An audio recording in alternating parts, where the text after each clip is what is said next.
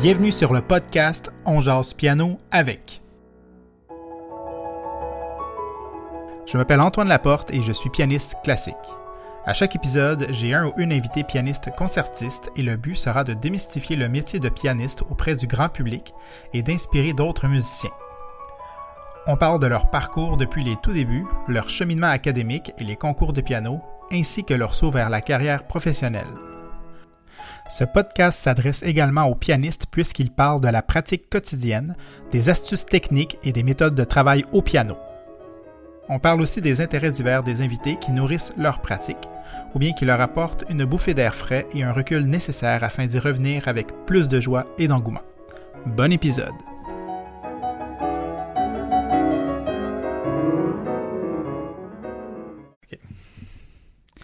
Bonjour, euh, ici Antoine Laporte au microphone et bienvenue euh, à ce podcast On jase piano avec. Aujourd'hui, on parle avec euh, Gabriel Kenville Belair. bonjour Gabriel. Bonjour, bonjour, ça va bien? Ça va bien toi? Oui, super. Ouais, ouais, cool. donc, Salut. on va commencer tout de suite. dans le cadre de ce, podcast, j'aime vraiment qu'on débute par une, que tu me parles un petit peu de, ton parcours, euh, euh, de quand tu as commencé le piano, un peu le contexte, puis après aussi euh, tes études, par exemple tes études au conservatoire et, tout ça. Puis où est-ce que tu en es rendu aujourd'hui dans ton parcours de, pianiste concertiste? Donc, moi, j'ai commencé quand j'avais l'âge de. Je crois que j'avais 7 ans, 6 ou 7 ans, mais je pense que j'avais 7 ans. en fait, c'est drôle parce que j'ai la raison pour laquelle j'ai commencé, j'ai été intéressé avec le piano, c'est simplement parce que j'avais un de mes amis proches à l'école qui jouait du piano, puis j'avais juste envie de faire la même chose que lui. C'est aussi simple que ça. J'avais j'avais aucune euh, aucune raison, euh, j'avais pas quelqu'un dans ma famille qui jouait d'un instrument classique. Euh. mon père mon père faisait de la guitare électrique, mais il faisait ça dans le sous-sol avec ses écouteurs là, donc j'ai jamais vraiment en fait, je l'ai pas entendu jouer avant l'âge de de 17 ans. Là. C'est vraiment, c'est vraiment tard. Là. Ah ouais. Donc c'est ça. Donc moi, j'avais juste un ami qui jouait du piano. Puis j'ai décidé d'aller prendre des cours avec le même prof et tout. Euh, je pense que mon professeur a vu euh, que j'apprenais vite ou quelque chose comme ça. Mhm. Mhm. Donc, euh, tu sais, elle m'a pris... tu sais, elle a commencé à faire un, travail sérieux, là, musique classique, on a commencé puis tout. Mhm. puis là, dès les premiers mois, elle m'a envoyé dans les, les, petits festivals, les compétitions qu'il y avait. Je, je pense qu'à cet âge-là, j'étais pas tout à fait prêt pour ça, je pense. Euh, ça me rendait bien, bien, bien nerveux. Mhm. Parce que je, je, faisais ça vraiment pour le plaisir. Puis là, tout d'un coup, ça devenait quelque chose de, de sérieux. Mhm. Donc, euh, tu sais, au, au, bout de deux ans, j'ai eu besoin de prendre comme un petit recul, là, puis de prendre une pause et tout. Euh, puis là, bon, tu sais, je veux dire, avec l'école et tout, là, j'ai comme passé à autre chose. Et euh, mon frère, qui est trois ans plus vieux que moi, euh, à un moment donné, il est allé, il s'est rendu à l'école secondaire quand il avait 12-13 ans. Et là, ils avaient les, euh, les classes de musique. Donc, c'est comme le, le petit orchestre, l'harmonie, les orchestres avant, avec flûte, saxophone, clarinette, trombone, tout ça. Et lui, il jouait de la flûte traversière. Et donc c'est ça, je le, je le, voyais pratiquer à la maison, il y avait toutes ses partitions, puis il a même commencé à jouer avec un, un logiciel de partition sur ordinateur, là, ça s'appelle Finale. Ouais, ouais. Là, moi, je, je, voyais, je voyais tout ça, tu sais, à la maison, puis là, je sais pas pourquoi, ça ça m'a rendu comme jaloux, parce que dans, dans ma tête, c'était encore moi le musicien de la famille, même, si, même si ça faisait genre deux ans que je jouais plus de piano, là. Donc là... T'avais arrêté à quel âge, dans le fond, euh, la première fois? Ben, j'ai joué pendant deux ans, donc si j'ai commencé à 7, j'ai arrêté vers 9 ans. Ok, ok, ok. C'est ça. Puis là, mon frère, à ce moment-là, ben là, c'est ça, il est, euh, il est comme allé à l'école secondaire, puis là, en dedans d'un an ou deux, tu sais, il a commencé à faire de la musique. Euh, donc là, c'est ça, je voyais ses partitions, puis ça m'a comme un peu ranimé le, le, but. Mais c'est drôle parce que j'ai commencé à jouer du piano parce que mon ami faisait du piano, puis j'ai recommencé à jouer du piano parce que mon frère faisait de la flûte. Mm-hmm. Donc, donc, tu sais, les gens autour de moi, on dirait que ça m'influence beaucoup. Ouais. Mhm. Euh, donc, c'est ça. Donc, j'ai recommencé à jouer. Puis là, soudainement, comme j'avais, je faisais ça vraiment juste pour moi, là, ben là, soudainement, je pratiquais tout le temps. Matin et soir. Tu sais, avant, avant d'aller à l'école, à 7 heures le matin, j'étais là, puis j'essayais des trucs, puis tout. Donc là, euh, je pense que mes parents, ils ont vu que, ben là, il était temps de recommencer à prendre des cours, là.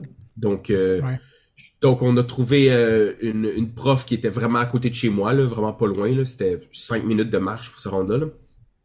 Donc là, j'ai commencé tranquillement. Au début, c'était 45 minutes à tous les deux semaines. Puis éventuellement, c'est devenu 30 minutes par semaine, 45 mhm. minutes par semaine, une heure par semaine. Ça a monté comme ça graduellement, là, au fur et à mesure de 2-3 ans. Là. Euh, puis tu sais, c'est ça, là, à ce moment-là, quand j'ai recommencé, je fais... C'était vraiment tranquille, là. Je faisais juste des, des, des pièces, mettons, de, de Star Wars, euh, euh des, des, des, des, films comme ça, là. Mhm. Euh, Jurassic Park, tout ça, là. C'est beaucoup de musique de John Williams, là. À cet âge-là, je je tripais John Williams, là, sais. Je, mettais... Euh, j'avais la cassette, là, la cassette de la musique des, de Jurassic Park. Puis euh, je, la, je, la, mettais dans le stéréo, là, puis là, je, me promenais dans, dans, le salon, puis je faisais comme si je me battais avec une épée invisible, là, en écoutant ça. Okay. Je, je, je, tripais John Williams, là, à cet âge-là. Là. Donc, euh, donc c'est ça, j'ai recommencé et tout, puis tranquillement, pas vite, c'est redevenu plus sérieux, mais, mais là, c'était comme de mon plein gré que j'étais sérieux avec ça. Là. Mhm. On dirait que là, à cet âge-là, j'étais comme plus prêt à, à pratiquer euh, de manière... Euh, euh, de manière plus sérieuse. Ouais, c'est ça, avec, un, avec, un, programme, puis de, de, la musique... Bon, j'imagine la musique de John Williams, ça devait être écrit, ce que tu apprenais, mais... Ouais, ouais, c'est ça, ouais, mais tranquillement, pas vite, je suis retourné vers la musique classique au fur et à mesure du temps, puis tu sais, faire les gammes, les examens théoriques, puis tout. Tu sais, tranquillement, je suis revenu à tout ça. Euh, et là, à ce moment-là, euh, bon, éventuellement, j'étais allé à l'école secondaire moi aussi. J'étais aussi dans, dans l'orchestre avant. Je jouais de la clarinette. Hmm. Puis je faisais du piano en dehors de l'école, parascolaire. Bon. Euh, les années ont avancé, puis moi, à ce moment-là, j'étais dans un programme, ça s'appelle Programme international, le hmm. PEI, Programme d'éducation internationale. Puis j'habitais à Laval. Et là, il y, a, eu comme une coupure budgétaire au, gouvernement sur tous les programmes PEI qu'il y avait. Et ils ont décidé de tout regrouper les écoles de Laval dans une seule école. Il y aurait juste un programme PEI. Puis, là, ça allait, ça allait être complètement à l'autre bout de la ville. Moi, j'étais à l'est, puis l'école était complètement à l'ouest. Donc là, tu soudainement, ben, mes parents ont commencé à regarder s'il n'y avait pas d'autres écoles qui seraient intéressantes plutôt que celle-là, parce que là, mm. c'était beaucoup, c'était beaucoup de troubles. Et, et quand on a commencé à, à, regarder ça, ben là, à la télé, on a commencé à entendre parler dans les nouvelles qu'il y avait une autre école qui se faisait couper son budget. Mais là, ça, c'était une école de musique. Ça s'appelait Pierre Laporte. OK. Euh, ouais. Et, et ça, là, je pense que là, de nos jours, ça a changé beaucoup, là. Mais à ce moment-là, le programme, il y avait vraiment un programme sérieux de piano euh, avec euh, des plages horaires dans la journée pour pratiquer. Euh, il y avait des plages horaires de cours de théorie en classe et tout. c'est ça, c'est à Montréal, ça? Ouais, ouais, c'est ça. c'est comme un plateau un peu au nord, là, en mont... ben, c'est proche de, du centre Rockland, là. Ouais, plus au nord, ok, ouais. C'est ça, moi, pour me rendre là, dans le fond, là, je, je prenais, je prenais le train à Laval, à la gare Saint-Martin. Ouais. Puis là, ça m'amenait à la gare Parc, à Montréal. Hmm. Puis là, de là, je marchais... Euh... Ouais, c'est ça, le métro parc, ouais, c'est ça. Je marchais du métro parc jusqu'à l'école. Euh, jusqu'à l'école, c'était comme un 10 minutes de marche, là. Mm-hmm. Euh, donc, ça me prenait comme une bonne heure, là, me rendre là-bas. Donc, finalement, c'était probablement même plus long que de me rendre à l'autre école à Laval, secondaire, d'éducation internationale. Mais au moins, là, c'était de la musique. Donc là, ça me stimulait, là. Euh, ouais. Ah ben, au secondaire, c'est quand même. Euh, de, de faire du train de même. Euh, ouais, c'est quand même. Mais, mais j'étais. Ouais, mais tu sais, c'était les deux dernières années de secondaire. Donc j'avais déjà comme 15-16 ans, là. Donc, tu sais, j'étais assez grand, là, pour faire ça, là. Bon. Mais tu sais, quand même, là, au début, c'était. Ben, pour moi, là, c'était quand même stressant parce que c'était. Mm. Tout d'un coup, je quittais le nid de ma maison. Je quittais tous mes amis, puis là, j'allais étudier quelque part parce que je connaissais personne, dans une autre ville et tout. Là. Mm-hmm. les, les, premières semaines, ils, étaient stressants pour moi. C'était beaucoup de pression. Puis, puis en plus, ben, c'est que là, c'était des jeunes qui faisaient de la musique depuis longtemps en groupe, eux autres. Donc, toutes les affaires de théorie, formation musicale, de, euh, formation auditive, euh, littérature musicale, tout ça, eux autres, ils avaient tout un bagage que moi, j'avais pas. Là. Donc, Donc j'arrive là-dedans, puis je suis comme le nouveau, puis j'ai beaucoup de rattrapage à faire.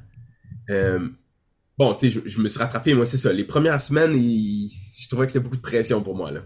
Mhm. Mais mais bon, j'étais prêt pour ça. À cet âge-là, j'étais prêt. Mhm. C'était pas comme quand j'avais 7-8 ans puis que j'avais pas envie, j'avais pas envie de mettre trop de pression. Là, là, j'étais prêt.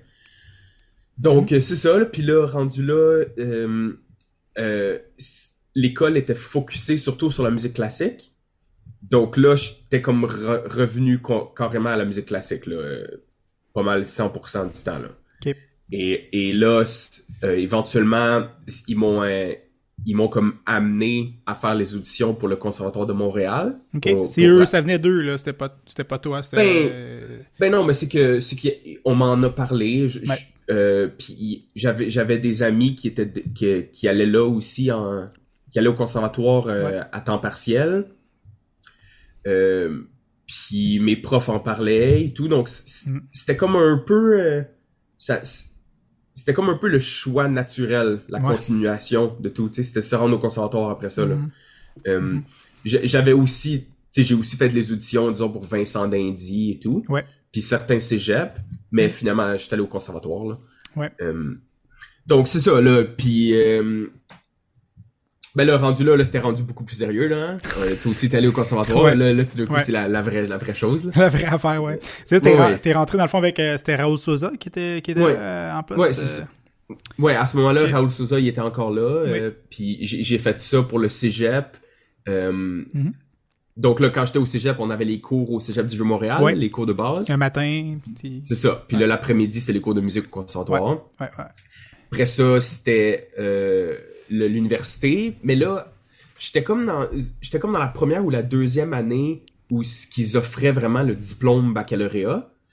Donc, à ce moment-là, les cours, les cours de base, comme Mhm. euh, bibliographie, euh, tout ça, euh, ben ça, c'était pas offert au conservatoire à ce moment-là, c'était offert à l'Université de Montréal. Mhm. Donc, il a fallu... Puis ça, c'était tout à mes frais. Il fallait payer en tant qu'étudiant libre pour avoir ces cours-là.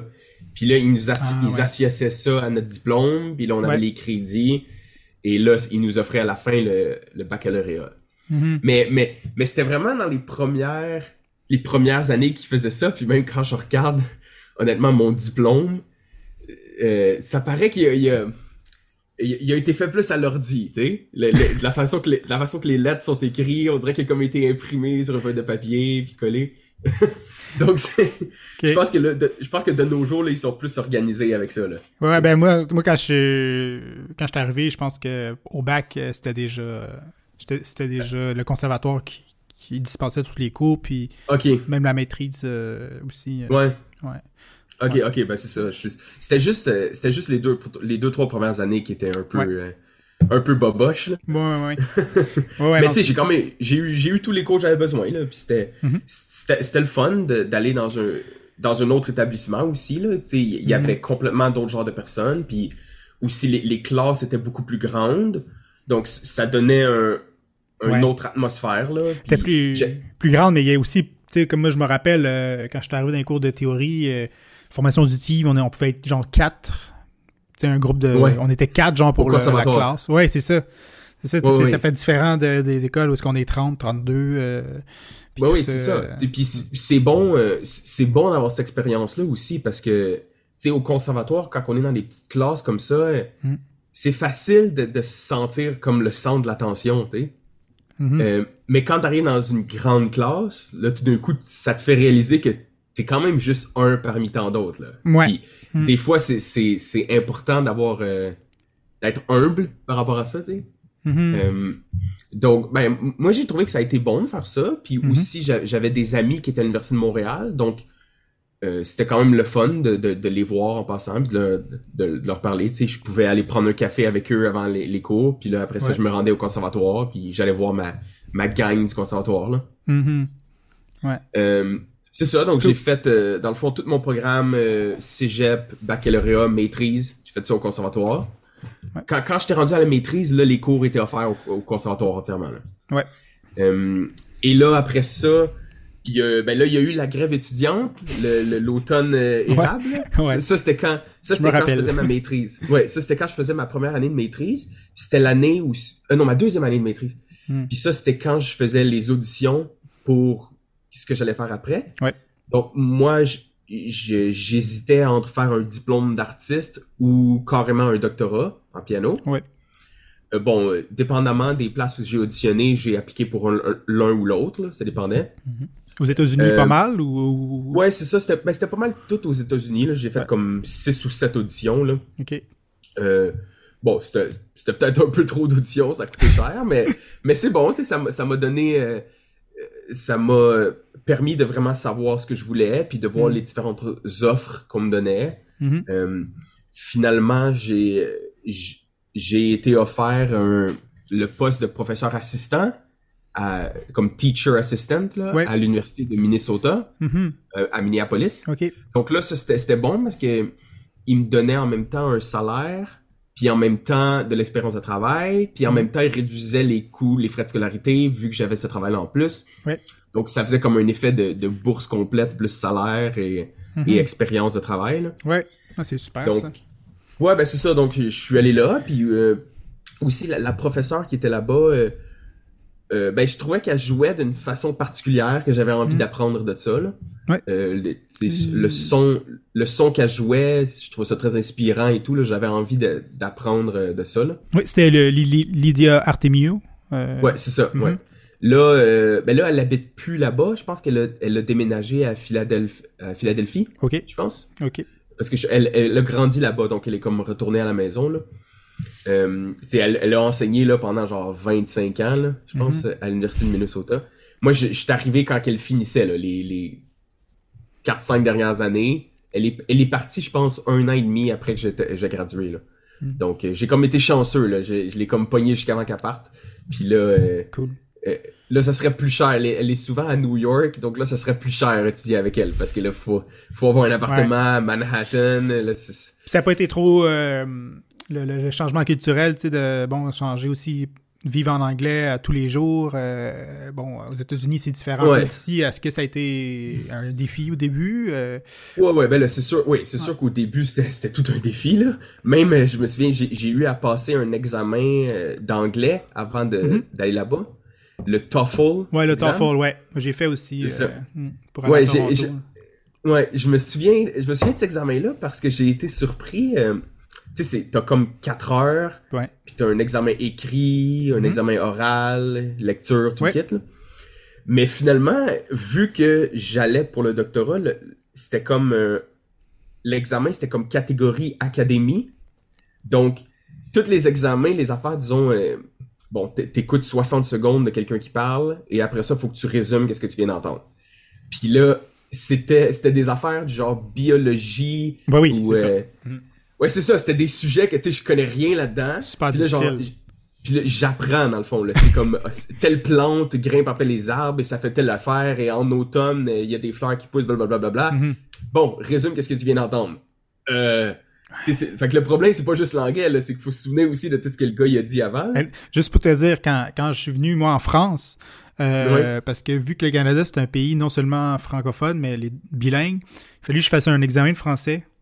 Puis, euh, puis j'ai eu de la misère. euh, Il y a des, il y a Ouais. des bouches qui avaient de la Je comprenais ce qu'il disait, mais c'était tellement justement des sujets euh, comme de recherche puis de, de- scientifiques là, que, que j'avais de la Ouais. misère à, com- à comprendre pareil, même si je comprenais ouais. le français. Que je comprends tout à fait ce que tu dis. Là. Puis, puis le TOEFL, je l'ai fait aussi, puis j'ai- pas trouvé ça facile. Là. Je pense qu'il parlait m'emmener des, des dinosaures, puis euh, des, des, euh, l'archéologie, puis un site d'archéologie. Voilà, ok. Ouais, ouais, ben Ouais. c'est ça, c'est comme un... Dans le fond, ça fait comme... C'est plus comme un examen d'apprentissage, là. Est-ce que t'es capable de gober de l'information puis de la résumer tout de suite après? puis- Ouais. Ouais. Mais euh, bon, en tout cas, je l'ai tu passé, eu, donc... ouais. c'est- Ouais, Ouais. c'est ça, donc ça a été correct, là. Mais, mais oui, c'était un petit peu stressant, là. Mhm. Mais oui, puis là, aussi, en arrivant là-bas, c'est sûr que là, euh, c'est tout d'un coup 100% en anglais. Et, Mhm. et en plus, moi, ma, la première chose que j'ai eu à faire rendu là-bas, c'était enseigner. J'ai même pas eu un cours en arrivant. C'était ma première période, c'était une période d'enseignement. Donc là, en plus, il y avait le stress d'enseigner devant une classe d'adultes. C'est des jeunes adultes. C'était pas des plus. cours de piano seuls, là, c'était des cours magis- magistraux. Ben, ben là-bas, ils offraient, ils offraient des cours de groupe, puis ils offraient aussi des cours, euh, des cours privés, là, avec des, un examen privé à la fin.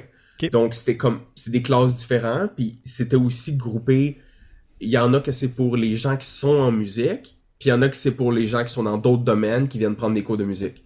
Mhm. Donc, tu avais les cours de groupe pour musiciens, les cours de groupe pour non-musiciens, et les cours privés pour musiciens, cours privés pour non-musiciens. Euh, comme là, moi, vu que je venais d'arriver, on m'a mis dans une classe pour les non-musiciens, mais on m'a donné, on m'a demandé d'enseigner le deuxième cours. Donc là, au début, c'était spécial parce que on me donne un syllabus, puis c'est marqué. Bon, voici le syllabus du premier cours mhm. et voici le syllabus que tu vas enseigner, le syllabus du deuxième cours. Donc, ils sont supposés savoir tout ça et ils sont supposés apprendre tout ça. Donc là, moi, j'arrive le premier cours, puis là, je, donne un, exercice, et là, je le vois bien que la, moitié de la classe a aucune idée quoi faire. Donc là, je, je me promène un peu, là, je pose des questions, puis ils sont supposés savoir lire la musique et tout le kit, mais il y en a plein qui savent pas comment lire, ils ont aucune idée. Euh, donc là, ça, a été difficile un peu l'ajustement parce que je, je savais pas quoi donner, je savais pas quoi faire vu que c'était ma première fois que j'enseigne dans une classe et il fallait que j'enseigne le deuxième cours. Donc là, j'aurais préféré enseigner le premier cours la première fois, ça aurait été plus simple. Ouais. mais, mais bon, en tout cas, éventuellement, j'ai appris sur le tas. T'arrives dans, dans, dans, une nouvelle université, nouveau pays, une autre langue, puis faut que tu donnes un cours, tu sais. Oui, c'est ça. et et, tu sais, je, je connais pas, je connais pas la façon que ça fonctionne là-bas. Ouais. Après un an, j'ai compris que le syllabus qu'on m'a donné, c'était très flexible. Ça, c'était un exemple. C'est un exemple. Moi, j'étais arrivé là-bas, puis tu sais, le syllabus était tellement précis. Moi, j'étais convaincu que c'était exactement ça qu'il fallait faire, tu sais. Donc là, euh, au début, ça marchait pas. Là, les, mais bon, après ça, le deuxième semestre, c'était beaucoup plus facile pour moi, puis ça allait mieux. Et, et aussi, euh, ben, à la longue, tu, te fais des amis là-bas. Euh, mm-hmm. Il y, avait d'autres teacher assistants qui étaient dans, le fond dans le même bateau que moi. Mm-hmm. Donc c'était le fun. Puis, vous étiez logé sur le, campus universitaire? Est-ce qu'il y avait. Vous étiez logé là ou non? Non, moi j'avais un appartement. En fait, mon frère, il était là-bas. Il, il, ah était là-bas aussi à Minneapolis. Il faisait son doctorat en mathématiques, lui. Donc j'étais chanceux parce que j'ai pu habiter avec lui la première année. Mm-hmm. Ça, a fait, disons, ben une, chose, une chose de moins à se soucier. Là. Mm-hmm. Euh, c'est aussi, je pense, si j'avais eu à trouver un appartement, ça aurait été une autre pression de plus là, sur mhm. mes épaules. Donc là, ça, c'était mhm. bien. Là. Donc c'est ça, je suis resté là-bas trois ans, je fais mon doctorat. Euh, après ça, je suis resté un an de plus pour euh, enseigner parce que là, j'avais comme j'avais fait des connexions, puis je commençais à avoir un réseau là-bas. J'avais j'avais aussi des performances, un peu des, des, des petits concerts, des associations de concerts locaux.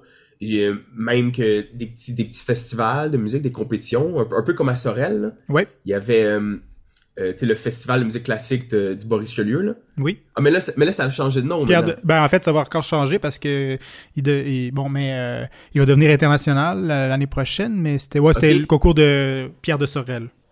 C'est ça. musique classique Pierre de Sorel. Mais c'était ça. Il y avait un peu, un peu l'équivalent euh, à Minneapolis. Donc, donc là, j'avais des connexions là. J'ai même été comme jury pour la compétition là-bas. Euh, ça, c'était aussi, c'était le fun. C'était ma première fois comme euh, juge de compétition. Là. Mm-hmm. Donc là, c'est ça, je suis resté comme un an. C'est pas ce concours-là. C'est pas ce concours-là qu'il faut qu'il faut comme en même temps parler de, nos œuvres, comme faire une présentation, comme une ben conférence de, de, notre. Pas celui. Milwaukee, C'est peut-être Milwaukee que je parle. Je sais pas, là. Mais tu sais, dans chaque État, il y en a plusieurs compétitions de même. Là. Je, suis sûr aussi que je les connais pas toutes, ceux qui étaient au Minnesota. Là. Euh, mais bon, euh, tu sais, euh, c'est ça. et après ça, ben là, quand venait le temps de déménager, ben là, j'avais le choix entre revenir à la maison à Montréal ou bien continuer dans ma lancée puis me rendre dans une autre place en anglais, continuer dans cette direction-là. Donc j'ai comme j'ai comme décidé de faire un juste milieu là, de, me, de retourner au Canada, mais mhm. d'aller à Toronto vu que c'est un peu c'est un peu plus international là-bas la communauté. Mhm. Vu que c'est en je pense que c'est vu que c'est en anglais là, c'est plus international, il y a plus mhm. de, de gens d'un peu partout là. Les il y a ici beaucoup de connexions avec les États-Unis et tout. Donc c'est ça, je suis j'ai déménagé à Toronto. Euh, là je te dirais que là l'arrivée à Toronto elle a presque été plus difficile encore que Minnesota parce que en 2018, ça, hein? C'était 2018? Je, pense que oui. Je pense que c'est oui, oui. Quand je suis arrivé au Minnesota, tu sais, au moins tout de suite, on m'a comme plongé dans un réseau parce que j'étais à l'université. Donc, tout mhm. d'un coup, j'avais des classes enseignées, j'avais des collègues, j'avais des profs. Euh, c'est comme si j'avais comme des guides, tu sais, des mentors. Par contre, quand je arrivé à, à Toronto, oui. Ben là, tout d'un coup, je connais presque personne. J'ai juste quelques personnes que je connais qui, habitent là. Mais tu sais, c'est des amis, là, c'est pas, pas des mentors ou des profs. ou Puis en même temps, euh, je veux dire, tout le monde là-bas essaie d'avoir son propre réseau. Mm-hmm. Euh, donc c'est ça. Donc là, j'ai trouvé ça comme encore plus difficile presque parce que là, je, suis comme arrivé puis je connaissais personne et je connaissais même pas la ville en fait. Je suis juste allé une fois à Toronto quand j'avais genre 12 ans. Mm-hmm. Euh, donc je connaissais même pas la ville en plus là. Euh, au début, j'ai trouvé, j'ai eu comme un appartement vraiment en région à North York. Mm-hmm. Puis là, j'enseignais, j'ai trouvé des jobs vite vite dans des petites écoles dans la dans le coin. Euh, puis là, le but c'était tranquillement de m'approcher plus du centre-ville de Toronto. Donc, après comme un an, j'ai décidé, vu que j'avais comme mon appartement puis des jobs plus régulières, ben là, mhm. j'ai commencé à regarder pour des jobs plus dans le centre-ville.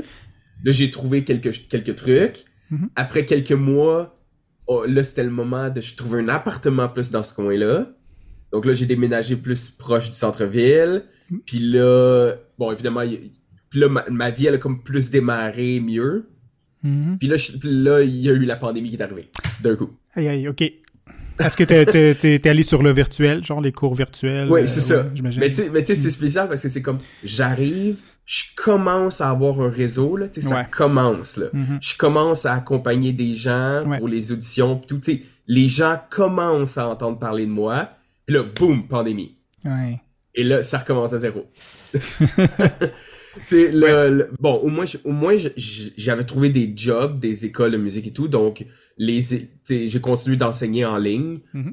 Euh, donc ça a été correct là, mais honnêtement, moi j'ai quand même beaucoup aimé ça. Je suis quand même quelqu'un qui aime ça rester à la maison, chez moi, dans mon lit. Donc euh, ça a comme fait mon affaire. Euh, et là, avec le temps, j'ai comme un peu travailler sur mon studio ici. je me suis acheté euh, un, stand qui tient ma caméra euh, d'une bonne manière. Euh, j'ai comme c'est développé ici sur mon petit studio à la maison avec mes speakers. Pour enseigner, Pour, ouais, c'est ça. Puis, mhm. ben oui, mais en même temps, j'ai trouvé le moyen que je pouvais aussi enregistrer de la maison mhm. avec mon avec mon kit, là, avec mon clavier qui est connecté à mon ordinateur. Je peux aller dans le fond, ça s'appelle un VST. Ouais.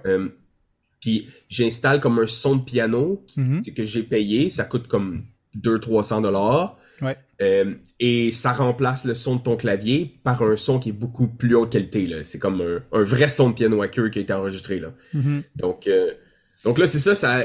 Tout d'un coup, je réalise que je peux faire des enregistrements de la maison et que ça sonne de qualité sans avoir à aller dans un studio et tout. Là. Euh, c'est sûr que c'est pas exact. Oui, c'est ça. C'est pas. C'est sûr que c'est pas exactement la même chose, mais honnêtement, la qualité est bonne. Mais il faut que, il faut aussi que ton clavier euh, MIDI soit, soit fin, pour euh, vraiment détecter les, les, les, intensités de toucher, tout ça. Parce que le son, il peut être bon, mais si ton clavier, il, il est pas fiable, il est pas euh, sensible. ça. Il, va, il va jouer une note plus forte de ce que tu voudrais qu'il joue. Mais tu sais, au pire, même si c'est ça, ça se corrige après ça à l'ordinateur. Tu peux aller éditer tes notes. Si, si tu, puis ce que j'ai trouvé, c'est que même le son qu'on achète, on peut ajuster la sensibilité du clavier pour mm. que ça que ça fitte avec le clavier qu'on a là. Euh, si ton clavier est plus sensible, ben tu mets tu mets que ton son est moins sensible. Donc là tout d'un coup ça s'ajuste bien là. OK. En tout cas, mais c'est ça, je suis bien installé, puis là la pandémie elle m'a comme fait réaliser que je pouvais je pouvais m'associer avec la technologie beaucoup plus dans, dans mon art. OK. Euh, Mhm. Donc, ça a été comme un coup dur au début, mais en fait, j'ai comme l'impression que ça m'a ouvert des portes, des, ça m'a, ça m'a, ça m'a fait réaliser qu'il y avait des portes ouvertes que je connaissais pas. J'ai fait un peu la même chose. Euh, moi, ça a été euh, la vidéo. Tu sais, moi, je, fais, je fais longtemps, tu sais, je m'enregistre, euh, tu Pro Tools, puis je le connais par cœur. Puis genre, tu sais, moi, c'était plutôt pour de la composition électro, tout ça. Euh, puis, mais la vidéo, j'étais, j'étais pas mal pas très bon, tu sais. puis, euh, puis là, j'ai catché comment ça marchait. Euh, parce que c'est pas pareil. C'est, faut, faut pas penser pareil, pareil. Puis, euh, puis là, maintenant, je suis capable de faire... je suis capable de m'enregistrer mettons, si j'avais trois bonnes caméras, je pourrais faire... je pourrais enregistrer avec trois prises de vue sans problème. Ouais, ouais, ouais. OK. puis tu sais, comprendre l'éclairage, comment pas avoir de noise dans l'écran. de, de, Est-ce que tu utilises... Est-ce que tu utilises Adobe Premiere? Euh, moi, non, c'est Final Cut. Ouais, ok, ok. T'es avec Apple. Ouais, je suis avec Apple. c'est ça. Ouais, c'est ça, ok. C'est de base, là, tu sais, c'est pas. Euh, tu peux pas améliorer ton image ou tu sais quoi que ce soit. Tu peux la travailler un petit peu, mais c'est plutôt pour faire le montage. Là, ouais. mais moi, c'est ça, moi, aussi, j'ai comme commencé à, à connaître un peu plus la vidéo aussi. Là, là en ce moment, je travaille avec After Effects. Ok. Euh, After Effects, c'est sûr, c'est quand même compliqué. Là. Hmm. C'est tout un art, il y a vraiment beaucoup de choses, mais euh, mais en fait, on peut faire aussi les affaires simples comme le montage et tout. Donc mhm. là, je commence à être plus à l'aise aussi avec ça. Là. c'est ça, la, pandémie, la pandémie, ça nous a comme forcé à, découvrir d'autres choses autour mhm. que je pense dans notre vie de musicien classique, on n'a jamais essayé même de travailler. Mhm. Euh, donc là, c'est, c'est, moi, en tout cas, moi, je trouve ça le fun, les, que ça nous ait forcé à nous associer à la technologie comme ça. Là. Puis euh, hmm. avec le temps, moi je, je, continue de travailler comme ça. Hmm. Et là, justement, depuis que la pandémie s'est comme calmée, là, euh, ben là, j'ai comme j'ai comme j'ai recommencé à enseigner plus en personne, mais là je trouvais que ça prenait trop de mon temps parce que là j'étais j'étais habitué là à la pandémie où que je restais toujours à la maison et que là j'avais beaucoup de temps pour travailler sur d'autres projets parce que je passais pas de temps dans le métro à me promener d'une place à l'autre. Mm-hmm. Donc là, j'ai décidé de refaire le switch et là en janvier, je recommence plus à être en ligne et moins en personne. J'ai je vais avoir juste deux journées par semaine qui sont hybrides. Une semaine sur deux en ligne, une semaine sur deux en personne. Mm-hmm. Puis le reste, c'est tout en ligne. OK. Ça se pourrait même que je finisse par être complètement en ligne. Ou, ou, bien de la maison. J'ai des fois quelques étudiants qui viennent chez moi et qui prennent des cours comme ça euh, en personne. Mm-hmm. Mais c'est ça, je, suis plus, euh, plus à la maison là, maintenant. Cool. Ça me, donne plus de temps. Hey, J'aimerais ça qu'on écoute euh, un enregistrement que tu as fait en 2018. tu as lancé ton premier album, Piano Solo. Oui. Puis euh, sur ce sur ce CD là, il y a des œuvres de de Grieg, euh, Scriabine, Prokofiev, euh, Denis Goujon aussi, David Leroy McIntyre. Je sais pas si je le prononce comme il faut. Oui. Et bon, Ravel aussi, du jeu d'eau. Bon, j'aimerais ça qu'on écoute le deuxième mouvement de la sonate de Grieg, que, que je trouve particulièrement particulièrement beau, ce mouvement-là. Euh, donc, euh, on écoute ça euh, à l'instant.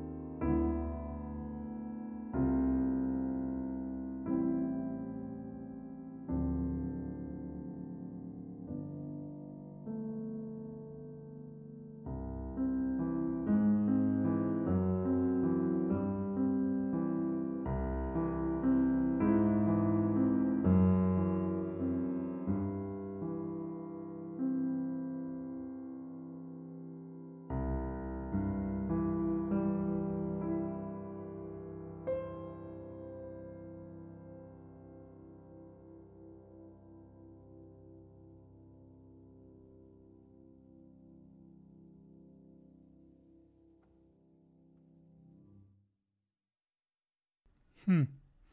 Ouais, c'est très beau ça. Super, merci beaucoup. Ouais. C'est une, une de mes pièces préférées de, de l'album. Ah, cool. Ben, J'ai bien choisi.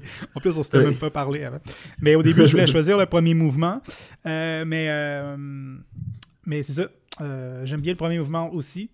Euh, sauf que prochaine écoute, tantôt, euh, ça brasse plus. Fait que je voulais avoir de quoi Ouais. de plus, euh, c'est ça, tranquille, chantant lent. Ouais, ouais, ouais, ouais, ouais. Ouais. Euh, c'est pas enregistré bien, bien souvent. En tout cas, c'est pas joué très, très souvent, cette sonate-là. Non, Euh, je, je, je sais pas, euh, je sais pas c'est quoi le problème avec, il y a pas beaucoup de pianistes qui jouent la sonate de Grieg. Hmm. J'a- J'avais entendu dire que c'est parce, dans les critiques, quand, quand le Grieg a, publié cette pièce-là, Hmm. Il- c'est comme si la- le dernier mouvement, les critiques ont été plus méchants avec le dernier mouvement. Les premiers mouvements, les gens ont l'air d'aimer ça, mais le dernier, c'est comme s'il était plus faible. Euh, bon, je, je sais pas pourquoi. Là. Je trouve que le dernier mouvement a des très bons moments aussi. Là. Mhm. Euh, mais ça a l'air d'être ça. Là. Je, je- je- mais pour, la raison pour laquelle les pianistes jouent pas ça souvent, je sais pas. Parce que moi, je trouve Mhm. que la durée est comme parfaite. Là. La, la pièce au complet est en dessous de 20 minutes. Mhm. C'est un, comme un timing que je trouve excellent là, pour Mhm. rentrer dans un concert. Là. Mhm. Des fois, quand on joue une sonate et que ça dure 40 minutes, Ouais. ben c'est que ça prend comme le deux tiers du concert. Là. euh, C'est pas facile, c'est pas facile de joindre d'autres pièces à ça. Là. Euh, Brahms ou même des il y a ces de Beethoven des fois qui sont longues. euh, Ouais, ouais, c'est ça. Là. Ouais. Il y en a que c'est que 40 minutes, euh, 50 minutes. Là, c'est... Ouais, ouais. Mais euh, c'est ça, euh, ça tu avais enregistré cet album-là euh, grâce à une bourse de Claude Le- F. Lefebvre de la Fondation du soutien des arts, du soutien aux arts de Laval. Oui, donc ça, euh, la. Fondation de Laval, euh, ben, dans le fond, c'est pour les gens qui étudient les arts en général, musique, euh, Mhm. vidéo, danse, Ouais. film, tout, mais qui, qui viennent de Laval, qui habitent à Laval. Ouais. Et ils ont quand même un bon budget. Dans le fond, si tu fais une bonne audition, ils vont te donner de l'argent. C'est c'est pas vraiment une compétition. OK. Ben, c'est sûr que ça l'est, là, parce qu'à à chaque année, ils se donnent un certain montant, et là, après ça, ils choisissent le nombre de personnes qui vont l'avoir. Ouais. Mais, mais il y a pas, y a pas comme un gagnant ou quelque chose comme ça. Par contre, par contre, Monsieur Claude F. Lefebvre, euh, lui, ça a été un, un très grand contributeur de cette, euh, de cette bourse-là pour les, au niveau financier. Mhm. Euh, et quand il est venu le temps de prendre sa retraite, ben ils ont décidé d'é- d'établir, c'est ça, la bourse Claude F. Lefebvre. Et ça, elle est donnée seulement aux étudiants euh, qui sont finissants, qui font la dernière année à l'université et qui après ça qui se lancent sur le, le monde du travail, qui retournent pas aux études. Et euh, et dans le fond, elle est donnée à une seule personne. Donc ça peut être un- une danseuse, ça peut être un, un pianiste comme moi, Mhm. ou ça peut être un écrivain, poète, ça peut être n'importe quoi. Donc là, moi, moi j'ai été chanceux parce que l'année que je l'ai faite, bon, je- j'ai été le, le, le, gagnant.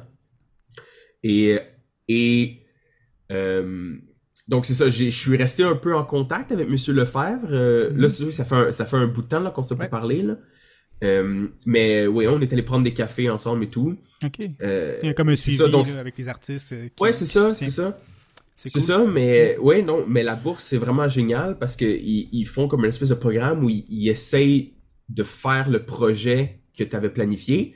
Et moi, dans mon cas, c'était euh, euh, fa- faire, dans le fond, ma- mon lancement de carrière. Donc, faire un CD, faire des photos, euh, un site web, Oui. un vidéo, un vidéo démo un peu. Euh, bon, évidemment, le tout, finalement, ça a coûté plus cher que prévu, donc j'ai payé de ma poche le reste du montant. Ouais. Parce que souvent, quand je me lance dans un projet, je vire fou et je commence à faire euh, 10 fois plus de choses que ce que je posais. Là. Ouais. Mais, tu sais, mais c'était ça que je voulais, là, donc c'est parfait. C'est pour ça que la- tu l'as eu la bourse en 2016, puis ton, tu sais, ça a pris, tu as travaillé à partir de là, tu as sorti ton album en 2018 aussi, puis Ouais. bon là, tu as ton site web, on voit, il y a des vidéos aussi, tu as du Mos- C'est ça, c'est ça. Moskovski. euh, Ouais, c'est ça. Ça, ça a été fait aussi avec la bourse, le Moskovski. Ouais. Est-ce que tout ça, ça a été enregistré, euh, je pense que tu m'avais dit dans le passé que ça a été enregistré au studio euh, Esma Oliver, en- ben, au studio, Ouais. en fait, l'espace Oliver Jones de c'est ça, White. ouais. c'est euh, tout là que ça a été fait, ouais. Le CD et les vidéos, c'est tout là que ça a été fait. ça. Ça n'a pas été fait les mêmes journées, là, ça a été au travers comme d'un été. Mhm. Euh, Mais oui, c'est ça, ça a été super le fun de travailler là parce que évidemment ils ont des pianos de superbe qualité. Mhm. C'est c'est un atelier de piano, donc ils travaillent leur piano et moindrement qu'il y a un petit détail qui dérange, ben là le technicien peut venir régler ça. C'est vraiment fantastique là. Euh, ils sont vraiment minutieux euh, puis euh, dédiés aussi à leur travail. Là. Ben ouais, c'est ça. Ils, sont experts là. Ils mm. savent de quoi ils parlent. C'est mm-hmm. vraiment. Même qu'ils ont, ils ont sorti leur, leur propre gamme de piano. Je, je pense que c'est la première marque canadienne de piano. OK. c'est ben, c'est Esmond White. C'est la, la, la, marque de piano Esmond White. Mm-hmm je sais qu'ils ont un modèle en particulier, c'est un piano droit. Je, crois qu'ils l'appellent le Magic. Oui, oui, oui. Ouais, avec, euh, on voit les marteaux, c'est comme un transparent, là, je pense. C'est une petite porte transparente. Oui, ben c'est ça. Ben, c'est parce que l'idée de ce piano-là, c'est qu'ils ont incorporé une action de piano à queue dans un piano droit. Mm-hmm. Donc, on a comme le double, le double échappement qui permet de faire des notes répétées plus vite. Mm-hmm. Euh, donc ça, c'est vraiment, euh, vraiment révolutionnaire. Là. Pour ceux qui veulent un une action de piano euh, de piano à queue mais qui n'ont pas de place chez eux. C'est comme. Ben c'est ça, ouais, c'est ça. Le bon compromis. Euh, en fait, moi justement, je me suis commandé un piano que c'est un peu, c'est un peu cet effet-là. C'est le Yamaha N1X. Si tu regardes sur internet, en fait, c'est un piano hybride. C'est, il y a l'action d'un piano à queue, d'un piano Yamaha, euh, je sais pas si c'est six pieds là. Mais en fait, il n'y a pas de, a pas de cordes. C'est des connecteurs électroniques. OK. Donc, donc en fait, le piano, il est comme tout, il est comme tout petit, comme un clavier électronique, mhm. mais il y a l'action de piano à queue dedans. Donc, pour moi, c'est comme le meilleur des deux mondes parce que ça me permet d'avoir le vrai clavier, la vraie affaire, et en même temps de continuer mon travail technologique avec mon ordinateur et tout. Mhm. Donc, euh, mais là, ces pianos-là, ils sont, euh, euh, ils sont difficiles à trouver. Là. Il y en a pas un en vente au, euh, au Canada. Mm-hmm. Je pense même en Amérique du Nord. ils, sont, ils sont dans le fond commandés au fur et à mesure. Donc là, je vais avoir le mien dans 3-4 mois. Là. OK. je l'ai commandé il y a un mois. Là, ça prend du temps avant de l'avoir. Ouais. Il faut qu'il le fasse. OK. c'est comme les, les, les, les, les, Tesla, à un moment donné, il y avait des Tesla qu'il fallait commander d'avance, là, puis Ouais, c'est ça, ouais. c'est sur mesure, quasiment. Euh, ouais, je vais juste parler un peu, on en a parlé un peu tantôt des concours, euh, tu as eu quand même plusieurs prix, euh, tu as participé à plus d'une vingtaine de compétitions. Euh, tu as eu euh, premier prix du concours euh, de concerto de l'Université de Minnesota, du mm-hmm. Art House Orchestra aussi. Je pense que c'était avec le concerto Tchaikovsky, si je ne me trompe pas. Puis tu as eu deuxième prix au American Prize in Piano Performance, puis au premier prix au American Protégé International Competition. Euh, Tu as aussi eu des prix au concours de Sorel, puis sûrement à d'autres concours au Québec. Tu pourrais-tu, genre, nous en parler de ça, euh, de ton expérience de concours? Euh, quel était. Euh, quand tu faisais un concours, c'était quoi tu avais derrière la tête? bon, bien sûr, mettons, essayer de le remporter, mais c'était quoi ta démarche? Comment tu te préparais vis-à-vis les concours? Qu'est-ce que ça représentait pour toi à côté des études puis de la carrière concertiste? Ben, ben, honnêtement, j'ai comme toute ma vie fait des compétitions. Donc, même depuis mes premières années. Donc, pour moi, ça a comme toujours été un peu, ça fait partie de ton année scolaire un peu. Là. Mm-hmm. pour moi, les, au début, au début de l'année, pendant l'été, on commence à apprendre certaines pièces, on les travaille. Rendu vers euh, février, mars, avril, ben là, j'ai comme un programme complet. Et là, c'est le temps de les faire dans des concerts, dans des, dans des compétitions et tout. Mm-hmm. Et là, quand l'été arrive, ben on recommence un autre programme. Puis c'est comme la, même roue qui tourne. Donc, ça permet pour moi, c'est comme c'est ça, excuse, ça permet aussi d'avoir un, point de vue extérieur parce que bon, on, prépare nos examens au conservatoire, on a un avis du jury, des profs du conservatoire, notre prof. Euh, mais quand tu fais un concours, ça te permet aussi d'avoir euh, un point de vue extérieur, tu sais, euh, quelqu'un qui te connaît pas nécessairement c'est bien là, que c'est peut-être la première fois qu'il t'entend. Oui, c'est ça. Et, et, eux autres, ils ont juste comme un petit, quelques lignes pour hmm. dire pour dire qu'est-ce qu'ils pensent de ce que tu viens de jouer. Mais des fois, c'est tout ce qu'on a de besoin juste pour. Euh, parce que des fois, on, on peut dire oh à la mesure 152, cette note-là pourrait être plus staccato. Bon, mais ça, c'est pour cette pièce-là. C'est pas, c'est pas le genre de choses qui nous fait grandir comme musicien, ça. Tu sais, c'est OK, oui, c'est vrai, j'aurais dû faire cette note-là plus staccato. Oui, OK. Mais bon, ce qu'on apprend, c'est plutôt l'idée générale. C'est qu'est-ce qui transparaît de ta performance, tu sais? Ouais. Euh, disons que je m'assis, je t'écoute jouer, j'ai pas la partition devant moi, puis je t'entends jouer pendant deux minutes. Mm. C'est quoi que je veux penser de tout ça? Mm. tu sais?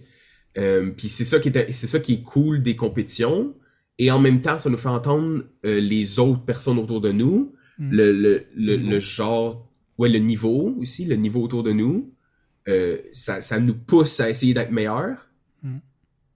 parce que tu sais on, on en entend qui sont vraiment bons puis aussi moi j'ai toujours eu euh, je sais pas pourquoi mais quand j'ai quand j'ai une compétition euh, on dirait que mes oreilles, ils changent, puis on dirait que tout le monde sonne dix fois meilleur que moi. tu sais, quand j'entends quelqu'un jouer, je me dis, oh man, il a l'air tellement, il est tellement bon ce gars-là, tu sais. Puis là, finalement, dans les prix, hop, j'ai le, premier prix. Ouais, ouais, Oh, ouais. ok. Tu sais, mais moi, mais moi dans ma tête, j'avais l'impression que tout le monde était meilleur que moi. Ouais. Euh, Ouais, il y a quelque chose qui se passe. C'est ça. C'est peut-être sous la pression, là. Il y a quelque chose qui Mm. change psychologiquement, là. Mais, mais c'est, bon de, de savoir ça, puis d'être euh, des fois étonné de la, de la- du résultat, parce que ça nous fait réaliser que Mm. On a quelque chose à apporter sur la table aussi. Mhm. Euh, que dans le fond, les autres ont des choses bonnes, mais que nous aussi, on en a, puis on a, on a certaines forces et tout. Puis les, les, les, les commentaires nous font savoir c'est quoi les faiblesses sur lesquelles on peut travailler. Puis c'est sûr aussi, tu sais, nous, euh, mettons, on travaille une œuvre pendant une année. Euh, Ouais. Tu sais, comme tu m'en avais déjà parlé, tu sais, que c'est que nos. Oui, on, on s'améliore, mais en même temps, nos standards, ils montent aussi euh, de Ouais. ce qu'on Ouais. trouve acceptable. Fait qu'à un moment donné, Ouais. nous, on entend juste nos erreurs ou comme le truc qui, a, bien, ri- tu sais, qui a moins bien marché, mais tout ce qui est comme bon, ben c'est comme, ah, c'est acquis, tu sais, je veux dire. Ouais, Ah. c'est normal. Ouais, c'est ça. c'est supposé être comme ça. Ouais, c'est ça. Ouais. Ouais. C'est ça. euh, Ben ça, c'est toute ma vie là, euh, Mm. comme ça que. euh, Oui, c'est ça. Mais sais, mettons, Je veux dire- tu, tu, tu- je sais pas si c'est déjà arrivé, mettons, d'en- d'enregistrer euh, une pièce euh, dans un concert, puis euh, après ça, de l'enregistrer, mettons, cinq ou six ans plus tard, puis là, tu fais comme, même, my God, on, est à- on est ailleurs, Ouais. là, tu sais. Ben justement, la, la pièce dans l'album Jeu d'eau Mhm. de Ravel, cette pièce-là, en fait, je l'avais jouée quand j'étais au secondaire. Je l'avais jouée pour la première fois. Et ben tu sais, honnêtement, à ce moment-là, je pensais que j'étais incroyablement bon. ok? Mais l'affaire, c'est que je, je l'ai enregistré la pièce dans un petit studio quand j'ai fini mon année. Euh, j'ai gardé l'enregistrement quelque part, enfoui, puis je l'ai oublié. J'ai passé à autre chose. J'ai joué d'autres pièces. Et là, genre, dix ans plus tard, j'apprends ça, j'étais au, au doctorat, je décide, je vais reprendre cette pièce-là, je vais la retravailler, Mm. et je trouve enfoui dans un garde-robe chez mon père, je trouve l'album que j'avais enregistré, comme, c'est c'est démo, c'est comme un, c'est comme une session d'enregistrement dans un, dans un studio, là. La pièce, je l'ai en comme 3, 4 ou 5 takes. Puis là, ben là, je sais qu'il y en avait une que c'était la meilleure, j'avais comme marqué sur l'étiquette que c'est celle-là la meilleure. Mhm. Mais là, tu sais, quand je l'écoute, évidemment que là, j'entends plein de choses qui me dérangent, tu sais. Là, tout Mhm. d'un coup, je, tu réalises que je, je réalise que j'étais pas si bon que ça, finalement.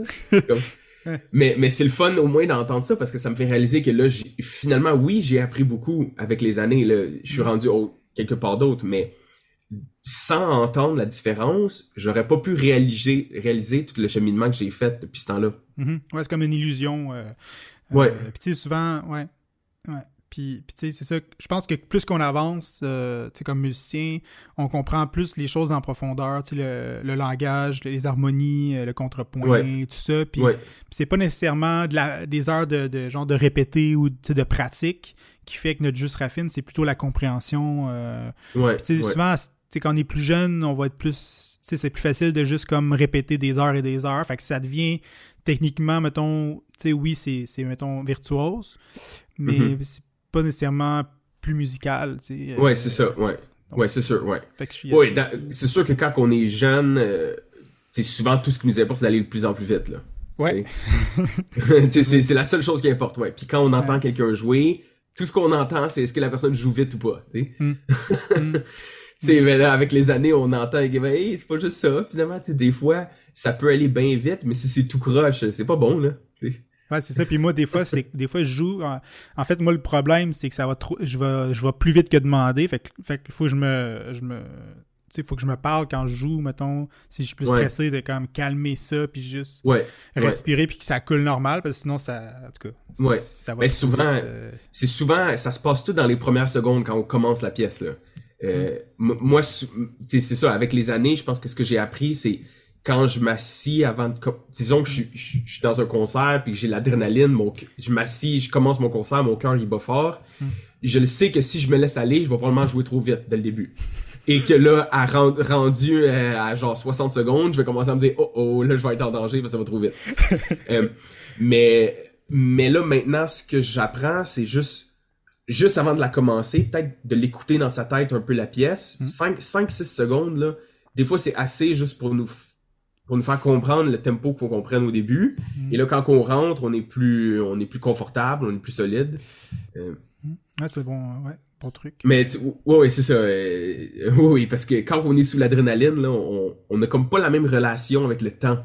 Hmm. On dirait que c'est comme si tout est au ralenti, là, parce qu'on est comme Ouais. en mode survie. Là. Ouais.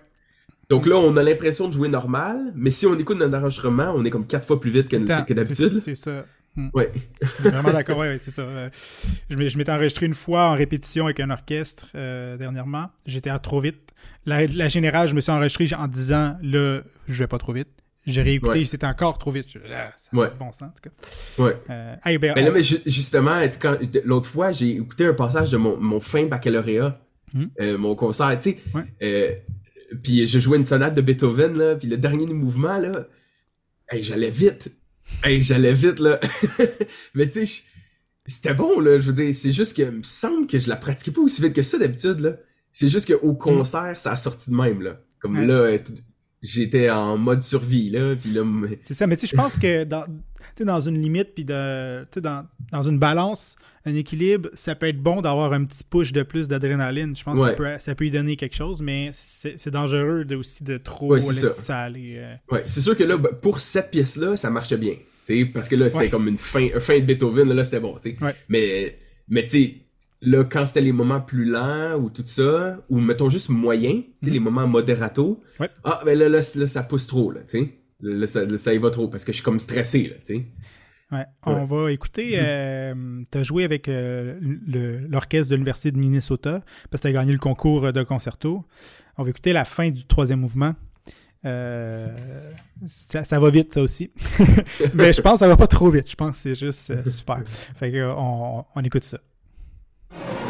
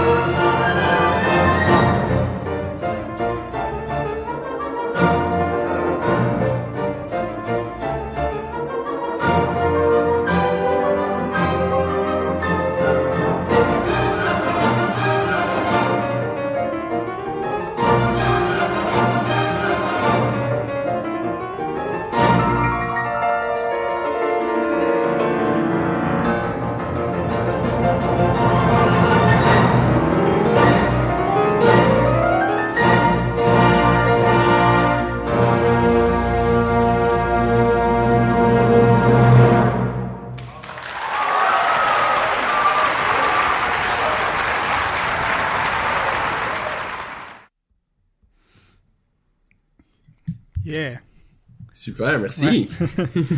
Ouais, c'est intense euh, comme fin. euh, Ouais, puis ouais, comme c'est tout un concerto, tout un concerto. Ouais, ouais, euh, puis ça, tu en tout cas, ça, ça sonnait très bien. ça fait, ça fait, c'est 2018 ça dans le fond. euh? Ouais, ça c'était dans le fond la fin de, de mon doctorat. Ça, j'avais gagné la compétition. Ouais. la- dans le fond la dernière année avant Mhm. de partir. Euh, ce qui était, ce qui était le fun, c'est que dans cet orchestre-là, en fait, il y avait des gens qui prenaient des cours de piano avec moi. Il y avait des membres de l'orchestre, comme mettons la première violoniste, Ok. c'était une de mes élèves, tu sais. Ah ouais. Donc ça, donc c'était le fun parce que quand j'étais dans l'orchestre, je me sentais entouré par des gens que je connais. Ouais. Souvent, souvent quand on est invité par un orchestre, on connaît personne. là. On arrive, on est comme l'invité euh, spécial, tu sais, et on est comme tout seul dans notre coin. Mais là, mais là, j'étais comme entouré par des gens que je connaissais. Mhm. Donc ça, c'était, c'était, c'était comme une, une bonne expérience là. Mhm. Euh, il y avait même, même dans, dans, le, dans le public aussi, il y avait, il y avait de mes élèves qui étaient venus m'écouter et tout. Mhm. Donc, euh, ouais, c'était, une très belle expérience, là. Ouais. euh, avec ça. Ah, ça doit. Puis euh, c'était pas la première fois, c'est ça que tu le jouais? Non, non, c'était pas la première fois. Je pense c'était la troisième ou quatrième fois que je le faisais avec, orchestre. avec orchestre. Ouais, c'est ça. Euh, ben, c'était la première fois avec cette université-là, avec cet Ouais. orchestre-là. Euh, Ça le, chef d'orchestre était super bon, là. Mhm. Ouais, ben on voit ça. Ça devait apporter aussi quand même, le... tu devais arriver avec une certaine confiance, le fait d'avoir joué avec orchestre déjà euh, trois, trois fois avant. euh, ça doit Oui, être ben c'est ça. Oui, ben, puis quand on le joue avec différents orchestres, il y a, il y a quelque chose d'autre qui rentre parce que c'est souvent, on- bon, la, plus, la, la grande majorité de notre pratique, on est tout seul, on a notre propre vision de la pièce avec exactement le, le- le tempo, les timings, comment ça respire, comment ça ralentit, accélère, tout. On a comme exactement notre façon de faire. Ouais. La première fois qu'on le joue avec orchestre, là, soudainement, il y a comme un compromis à faire avec l'autre orchestre parce que le, Ouais. le chef d'orchestre, il a sa vision Mhm. et on a notre vision. Donc, il faut faire comme une combinaison où ce qu'on s'entend à mi-chemin. Et là, quand on le fait avec plusieurs orchestres, ben là, on réalise que il y a des choses que tous les orchestres font. Il y a des choses que c'est en fait le chef d'orchestre qui a ses choix personnels. Ouais. Mais il y a des choses que tous les orchestres font et que nous, on faisait pas. Oui, c'est ça. Et que nous, on faisait pas dans notre tête parce qu'on on le jouait tout seul. Mhm. Donc là, tout d'un coup, euh, c'est ça. Il y a des choses que je réalise que finalement, c'est pas des compromis qu'il fallait que je fasse avec l'autre orchestre. Que c'est vraiment tous les orchestres font ça. Donc ça, Mhm. c'est moi qui dois apprendre à m'ajuster à, à cette façon de faire là avec tous les orchestres. Mhm. Euh, Ouais. Il y a, il y a des choses aussi. Il y a des choses aussi. Des fois, c'est plus pratique là. Tu sais, en- ben là, on l'a pas entendu, mais mettons dans le deuxième mouvement de ce concerto-là, il y a une place où ce que ben, ça va, ça va très, ra- très rapidement et le, le piano est jamais comme sur les temps. Il est comme tous les 1, 2, 3, 1, 2, 3, 1, 2, 3. On n'est jamais sur le 1. Donc là, l'orchestre est sur le 1. Donc là, tout d'un coup, tout le timing, il faut, il faut le faire en pensant, en suivant l'orchestre et non Mhm. en étant celui qui, qui lead. Oui. Parce que c'est ça, quand on joue tout seul, on est comme le leader. là. Tout le temps, c'est nous qui décident de tout. Ouais. Quand tu joues avec un orchestre, là, soudainement, des fois, c'est eux qui ont la partie plus importante, puis c'est nous qui accompagnons. Ouais. Donc là, faut les suivre. Est-ce que t'as t'as pas l'impression des fois que c'est un peu lent, genre que ça, que ça pourrait aller Ben plus là- vite? Ben là, c'est ça, ça va dépendre, ça va dépendre des, des orchestres. Euh, Puis ce qui est spécial, c'est que, tu sais, disons que moi, je décide qu'il faut ralentir. Bon, ben là, le chef d'orchestre va m'entendre ralentir, donc là, lui, il réagit à ça. Ouais. Et là, il envoie un signal au reste de l'orchestre qu'il faut ralentir. Donc là, il, il est comme un intermédiaire entre moi et l'orchestre. Mhm. Donc là, tout d'un coup, tous les choix qu'on fait, toutes les décisions de ce genre-là, il y a comme un temps de réaction avant que l'orchestre le fasse aussi. C'est ça. Non, mais toi, ça. faut que tu continues sur ta lancée parce que si tu décides de Ah, attends, ils sont ils sont trop vite, fait que je tu si tu décides Ouais. de eux les suivre, là, tu pourras plus faire ce que ce que t'avais envie. C'est ça, c'est ça. Fait que c'est comme c'est touché un peu là. Il faut, faut être faut être rapide sur la réaction, mais en même temps faut comprendre que ils- eux autres c'est comme 50 musiciens qui Mhm. sont en arrière de toi toujours parce qu'ils suivent le chef d'orchestre qui lui te suit. Donc euh, euh, c'est ça. euh, Mhm. On peut pas soudainement changer de- d'idée, de, tempo ou quoi que ce soit. C'est tout se fait progressivement. Puis ou bien faut en parler, faut en parler d'avance avec le chef d'orchestre pour qu'il sache quoi faire. Euh, bon, là, là aussi, il y a aussi le fait que là, dans cet orchestre-là en particulier, c'est un orchestre étudiant. Mhm. Donc là, bon, c'est sûr qu'il va y avoir des imperfections ici et là. Il y a des choses que, euh, qui, qui, peuvent être meilleures, disons. Ouais. Euh, ça peut être plus timé. Mais en même temps, même dans le mode professionnel, euh, c'est pas aussi parfait que ce qu'on pense, là. non, c'est ça. Puis tu sais, il y a aussi, euh, tu sais, même, même un orchestre d'étudiants d'université, c'est, tu sais, souvent, c'est c'est comme un peu meilleur qu'un orchestre, mettons, community orchestra ou des orchestres semi-professionnels ou amateurs. Parce qu'il y en a quand même beaucoup, tu sais, à Montréal, il y a l'OSM, mais il y en a d'autres.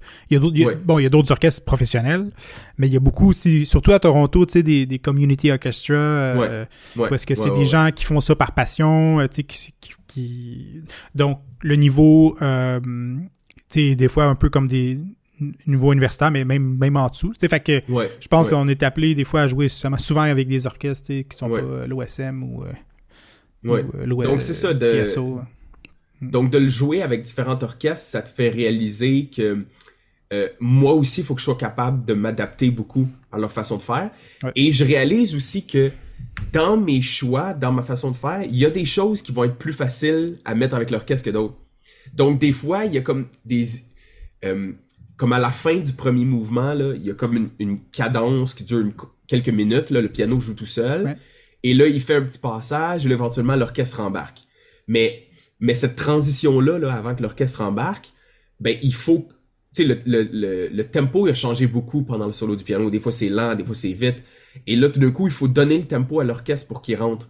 Mm Ce moment-là, je, je, réalise qu'il il est particulièrement. Il faut être précis. Et quand je le jouais, quand je pratiquais juste avec un autre pianiste qui faisait la réduction d'orchestre, je m'en foutais un peu de ce passage-là.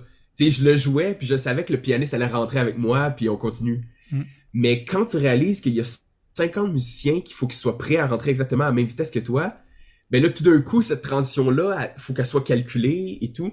Mm-hmm. Donc ça, c'est le genre de choses que j'ai appris en travaillant avec différents orchestres, que mm. il y a beaucoup de choses que c'est moi qui peux rendre la vie plus facile à l'orchestre. Ouais. C'est pas, c'est pas l'inverse. C'est, moi qui dois les aider. Mm.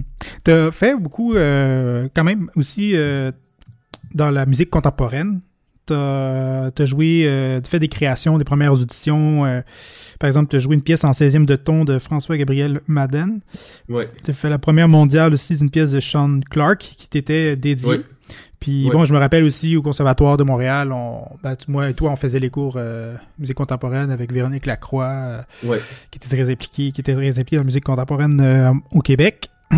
Donc, est-ce que c'est quelque chose que tu continues toujours à, à faire. Euh. Oui, oui, c'est sûr. Euh, oui, c'est sûr que là, euh, depuis un certain temps, je suis quand même très occupé avec ma vie, donc mhm. j'ai tendance à plus faire les, les projets qui sont lucratifs. Là, mhm. Euh, quand j'étais étudiant, c'est sûr que là, j'allais dire oui à tout parce que j'avais du temps, j'avais du temps devant moi. Là. Donc, euh, je pouvais faire des, des, des, commandes gratuites puis aider, puis des fois j'allais travailler avec un compositeur juste parce que. Là, de, nos jours, je suis très occupé, fait que j'ai tendance à plus faire qu'est-ce qui va être payant. Mm-hmm. Là, dernièrement, j'ai, je suis allé au Massachusetts parce qu'il y a, y a un compositeur là-bas, euh, Steven Denkner, OK. Euh, c'est un, un, ancien professeur de composition que là, là il, est, retraité maintenant, mais il y avait certaines pièces qui, qui avaient, qui ont jamais été jouées en concert. Donc là, il m'a engagé pour les, les, faire. Donc je suis venu hmm.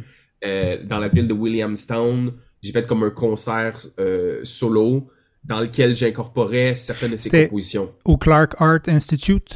Oui, c'est ça. Ouais, c'est ça. Ben, en fait, là, ben, je, je, l'ai fait avant la pandémie, puis là, je suis revenu là, il, y a, il y a un mois et demi. Là. Je, je, suis retourné là-bas faire un concert solo. Là, en octobre dernier. Ouais, c'est ça. Ouais. non, mais, là, non, mais là, là c'était pas en octobre. Là, là c'était... Euh... Ah oui, c'était en octobre. Ah, oui, c'était fin octobre. ah, oui, oui. J'ai fait mes recherches quand même. oui, oui, oui, c'est vrai, c'est vrai, t'as raison. je pense que c'est le 29 octobre, ben oui. Fin octobre, euh, ah, mais c'est le fun, ça. Fait que tu, tu joues, euh, t'es connu aux, tu joues aux États-Unis euh, quand même régulièrement. Mais là, c'est ça, là, ce, concert-là, il, il, était particulier parce que c'était, c'était quand même, c'était comme presque une demi-heure de musique contemporaine. OK. Donc là, donc là, j'ai comme mélangé ça avec de la musique euh, plus traditionnelle, là, classique, Schubert, Chopin et tout. Là. Ouais, puis j'ai essayé d'alterner aussi. Je, parlais un peu entre les pièces aussi. Je décrivais un peu ce que j'allais jouer, puis mes réactions et tout.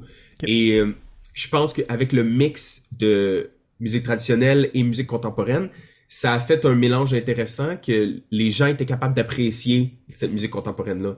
Hmm. Parce que c'est sûr que c'est pas toujours facile d'accès. Il faut, faut être. Euh, ça dépend laquelle, ouais.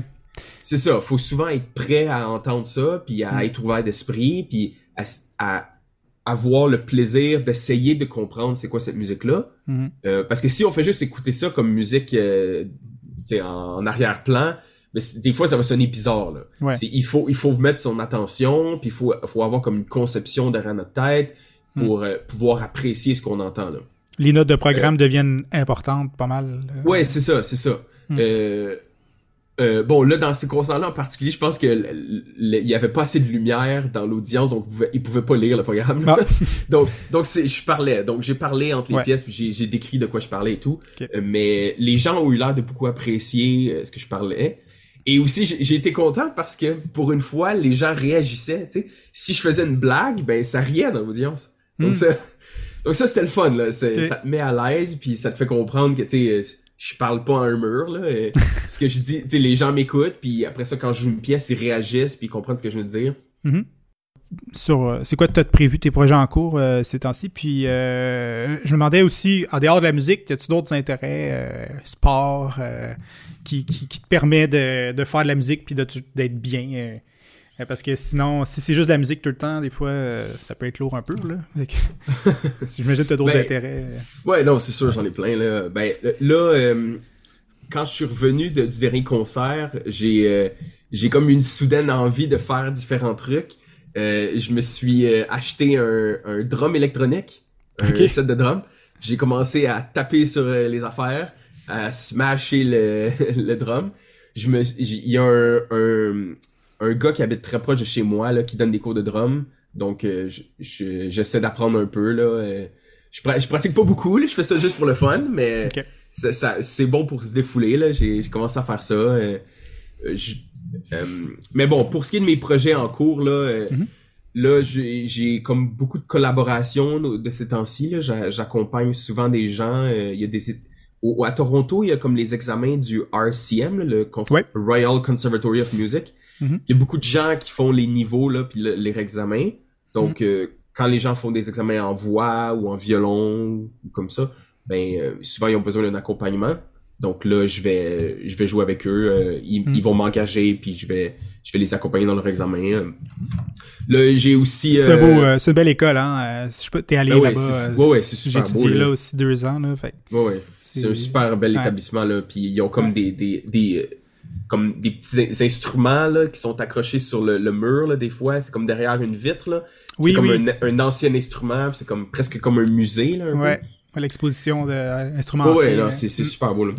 Euh, puis là, ben là, oui, j'ai quelques collaborations. Comme là, il y a, une chanteuse aussi, une prof de chant et, ici dans la région qui... Euh, on, se fait comme euh, des, des duos. On va essayer de... c'est quoi son nom? Son nom, c'est Diane Dumas. c'est une prof de chant. Et euh, c'est ça, on collabore ensemble. On, a eu quelques répétitions. Puis là, après Noël, ben là, on, on pensait faire comme plus comme un programme. Puis euh, ce qu'on ferait, c'est euh, des... après Noël, ouais, en 2023, parce que on, est déjà en 2023. On est, oui, c'est ça. En 2023, c'est... dans le fond, c'est des événements corporatifs. là. c'est comme des, des espèces de mini-concerts de 30 minutes euh, corporatif là, c'est ce genre de choses là. Euh, un autre album en vue? Ouais, ben là, ah, ben, en fait là, euh, depuis un certain temps, je, fais beaucoup de, de mini compositions. je me suis comme donné un, défi qu'à chaque jour, je fais quelques mesures de composition, un 16 mesures. dans le fond, c'est comme une phrase musicale ou deux, comme un paragraphe. Et à chaque jour, j'écris quelque chose, j'alterne euh, content, triste, content, triste, majeur, mineur, j'alterne comme ça. Puis à la longue, au fur et à mesure des semaines, je prends quelques quelques euh, petits extraits comme ça, puis je les combine ensemble en une composition complète. Ok. Et euh, cool. C'est ça, j'essaie de faire ça un peu. donc j'aimerais ça que mon mon prochain album, j'aimerais ça sortir des compositions plus de, de, mon plein gré. C'est plus euh, composition classique ou, ou plus euh, ben, néoclassique? ben, je joue beaucoup de jeux vidéo. Moi, je suis un gros, je suis un gros gamer. Donc, c'est sûr que mes compositions sont vraiment euh, influencées par la musique de jeux vidéo, énormément. Ben, un peu, euh, on a eu, j'ai eu à l'émission aussi plutôt euh, Laurence Manning, là, qui, a, fait beaucoup de, d'enregistrements de, de, musique de jeux vidéo, puis ses compos ben, aussi. ouais, ben c'est ça, c'est ça. Il y, a beaucoup de jeux qu'elle aime que j'aime beaucoup aussi, là. On a, on a des goûts très similaires, là. donc c'est ça, oui, c'est ce genre de choses-là, oui. c'est sûr que là, en ce moment, c'est beaucoup du piano. Hmm. Mais, euh, mais j'aime ça aussi travailler aussi à, comme électronique. Ouais, c'est ça, à l'ordinateur, faire des compositions. Mhm. Euh, euh, mais, mais moi, c'est sûr que là, je suis old school. J'y vais bien au piano. Là, c'est des compositions de piano. Donc, c'est comme un mélange un peu jeux jeu vidéo, film et musique classique en même temps. Là. Cool. Euh, ouais, c'est ça. Puis, tu sais, je passe du temps aussi à faire un peu d'improvisation. des fois, tu sais, j'apprends des concepts de, théorie un peu sur Internet et tout, dans des livres. Puis après ça, je m'assieds au piano, puis j'expérimente avec ça. Des fois, je vais les incorporer dans mes compositions. Euh, hmm. Mais c'est ça, tu sais, là, j'ai comme un but euh, prochain de faire un album de piano solo, de juste des compositions, euh, hmm. dans, mettons, la prochaine année et demie, là, de sortir hmm. ça, là. Cool. C'est comme, c'est comme mon but, là. merci Gabriel, c'est déjà la fin. on aurait pu encore parler longtemps, j'ai l'impression, mais Bon, ben, merci beaucoup. Ben, merci beaucoup pour l'invitation. Euh, c'est un, plaisir, euh, c'est un honneur d'être euh, avec toi aujourd'hui. Là. ben, merci, de, merci de ton temps. Puis c'était super inspirant. Puis ben, bonne chance en tout cas pour ton projet de compo, puis les enseignements, puis la, la, suite à Toronto. Il va falloir qu'on aille prendre un café la prochaine fois que tu viens à Toronto. Là. Ah oui, oui, ben j'aimerais vraiment, j'aimerais vraiment revenir. Je suis pas revenu depuis la fin de mes études. Là, ouais, ben, depuis, depuis, la pandémie, c'était pas facile. Mais là, vu que ça se calme, là, ça serait le temps là, que tu reviennes. Ouais, il y a des bons latés, me semble, à Toronto. Là. Oh, oui, oui. OK. Bon, ben. Bonne journée. Merci beaucoup pour Merci encore pour l'invitation. C'était super. OK. Ça fait plaisir. Bye. Bye. C'est déjà tout pour le cinquième épisode du podcast On jase piano avec. Merci encore à Gabriel pour sa participation et de tout ce qu'il a partagé généreusement avec moi. J'ai bien aimé qu'il raconte son parcours au piano dès le jeune âge, ses études au Conservatoire de musique de Montréal et sa vie de doctorant à l'Université du Minnesota. C'était passionnant de découvrir son projet de carrière, d'écouter un extrait de son album Piano Solo et d'en savoir plus sur ses activités professionnelles qu'il poursuit comme pianiste soliste et collaborateur à Toronto. Je vous donne rendez-vous le 2 avril prochain pour le sixième épisode avec le pianiste français Théodore Lambert. Et là, moi, je venais de partir chez mes parents, j'étais seul dans mon appartement, c'était mon tout premier cours au conservatoire le mardi matin de la troisième semaine de septembre et je me suis dit mais qu'est-ce que je fais là Voilà. C'est à ne pas manquer.